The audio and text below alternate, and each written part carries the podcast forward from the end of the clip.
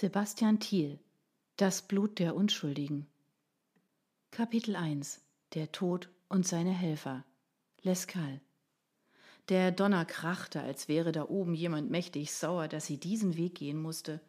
Dunkle Wolken waren am Abend aufgezogen und verfinsterten das Kloster. Sie mochte es, wenn der Tag seine ewige Schlacht mit der Nacht verlor und ein dunkles Tuch über die Spitzen der Türme des Klosters warf.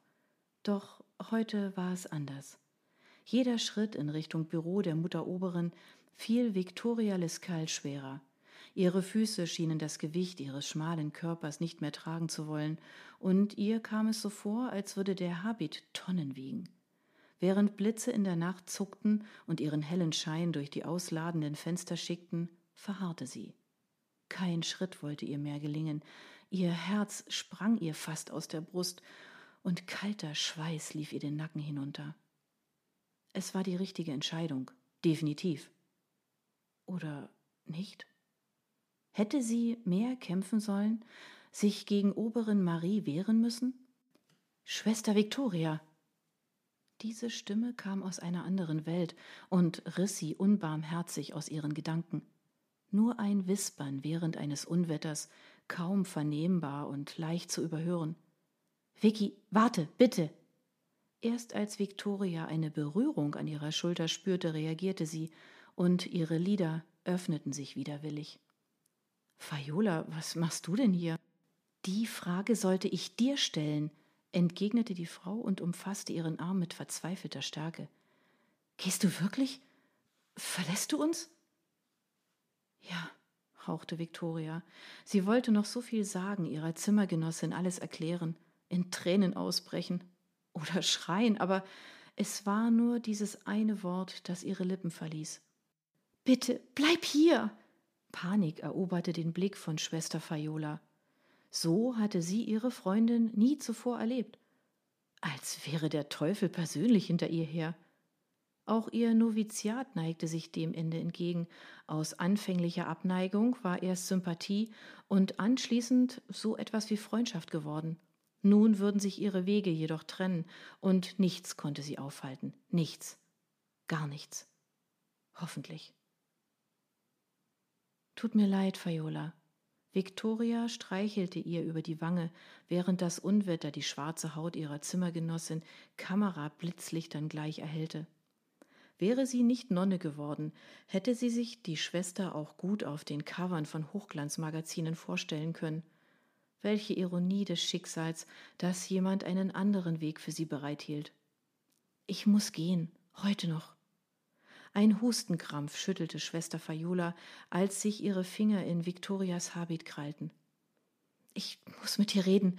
Es ist dringend, bitte. Eine Träne löste sich, ihre Stimme versagte.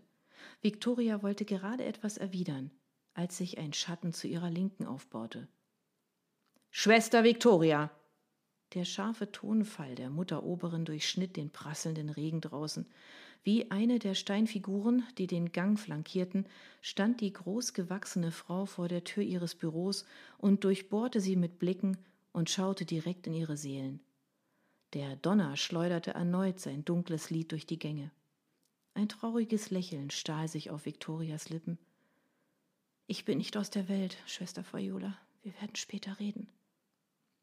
Hastig wandte sie sich um und trat mit gesenktem Kopf in das Büro.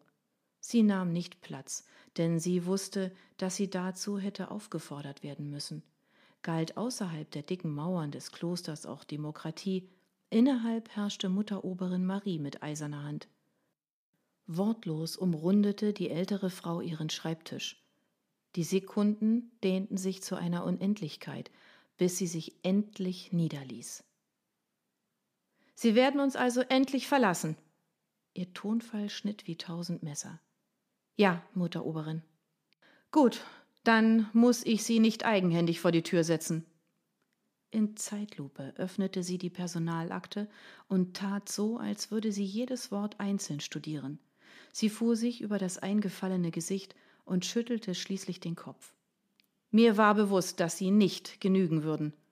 Abscheu trat in ihre hellblauen Augen. Interessiert es Sie, warum es mir so klar war wie das Quellwasser aus unserem Heilbrunnen? Victoria biss sich auf die Unterlippe, bis sie Blut schmeckte. Hundert Dinge hätte sie ihr am liebsten an den Kopf geworfen. Keine schönen, versteht sich. Sah sie denn nicht, wie sehr sie mit sich rang, wie schwer es ihr fiel, in diesem vollkommen mit Büchern überladenen Büro zu stehen und sich ihr eigenes Scheitern bewusst zu machen? Nach ihrem vergeigten Examen zur Krankenschwester hatte sie sich nichts sehnlicher gewünscht, als Gutes tun und Gott zu dienen. Sie hatte geglaubt, dass dies der richtige Weg gewesen wäre. Vergebens. Victoria füllte ihren Brustkorb mit Luft, doch ihre Stimme war kaum mehr als ein Flüstern. Ja, Mutteroberin. Sie haben nach dem Ende der Kandidatur Ihren eigenen Namen gewählt. Fräulein Lescal. Sie hätten sich einen Schwesternamen mit Bedeutung aussuchen können, wohlklingend und demütig, wie es sich gehört. Aber Sie haben sich für Ihren eigenen entschieden. Die Oberin schlug die Akte zu und kreuzte die Finger auf dem handbeschrifteten Einband. Victoria schlug die Augen nieder. Fräulein, keine Schwester mehr. Nicht einmal eine Frau. Ein Tiefschlag, der saß und die letzte Hoffnung auf Versöhnung in Stücke riss. Das behütete Klosterleben wurde mit wenigen Worten und kalten Blicken voller Gift und Bosheit beendet. Ziehen Sie die Ordenskleidung aus, nehmen Sie Ihre Privatsachen und verlassen Sie das Kloster, befahl die Oberin barsch. Alles weitere wird Ihnen an Ihre neue Adresse geschickt. Die hochgewachsene Frau schob die Akte zur Seite, als wäre sie eine Lästigkeit, der es sich zu entledigen galt. Guten Abend, Victorias Lippen bebten, während sie das Büro verließ und das Unwetter vor den Fenstern zum unsichtbaren Begleiter ihrer Trauer wurde. Sie wollte flüchten. Nur weg von hier. Endlich erreichte sie ihre Stube. Selbst der prasselnde Regen spielte ihr einen Streich und schien von herzzerreißenden Schreien begleitet zu sein. Eilig packte sie ihre Sachen, faltete den Habit und zog eine Jeans, ein Top und einen dünnen Pullover über. Dabei füllten sich ihre Augen mit Tränen. Immer wieder verschwamm ihre Sicht, und selbst Fayula war nicht da, wie sonst immer, wenn eine der beiden in dunklen Stunden Mitgefühl brauchte. Wahrscheinlich ist sie wütend, dachte Victoria, und verstaute ihre Habseligkeiten in einem Koffer. Mit wenigen Handgriffen war ihr Teil des Zimmers so, wie sie ihn vor drei Jahren vorgefunden hatte. Nur die nigerianischen Flaggen und die Bibel auf Fayolas Seite zeugten jetzt noch davon, dass hier jemand lebte. Es war ungewohnt, ihre langen blonden Locken zu spüren, wie sie in ihrem Nacken kitzelten und einem Schweif gleich um sie herumwirbelten. Das war nun ihr Leben, ein Neuanfang. Schon wieder. Aber abermals war es nicht ihre Entscheidung gewesen. Mehrfach zog sie die Nase hoch, straffte den Rücken und schluckte Trauer und Enttäuschung über sich selbst hinunter, bevor sie die dunklen Gänge des Klosters zum Haupteingang nahm. Sie würde das Gemäuer nicht verheult verlassen. Diesen Rest Würde wollte sie sich bewahren. Jeder wütende Schritt vermischte sich mit dem tosenden Donner. Victoria riss die Tür so energisch auf, als wollte sie das Kloster absichtlich beschädigen. Bei Gott, sie brauchte nur ein wenig Mut. Vielleicht war das Ordensgelübde nichts für sie, aber sie würde einen neuen Weg finden, für sich und für. Hm. Ihre Überlegungen endeten abrupt. Bittere Kälte zog ihren Körper hoch. Sie nistete sich ein in ihr und verdrängte jeden klaren Gedanken. Die Vorahnung wurde so stark, dass ihr Kopf zu pochen begann und ihre Glieder taub wurden. Auf den Stufen des Klosters lag reglos jemand in einer Nonnenkluft. Ein dunkler Schatten erhob sich über dem Körper und starrte sie aus blitzenden Augen an. Herzschläge später verschwand die Gestalt in der finsteren Nacht. Mit zittrigen Beinen näherte sich Victoria dem grotesk verdrehten Leib. Bevor sie die Person auf den nassen Stufen des Klosters erkannte, wusste Victoria, wen sie vor sich hatte.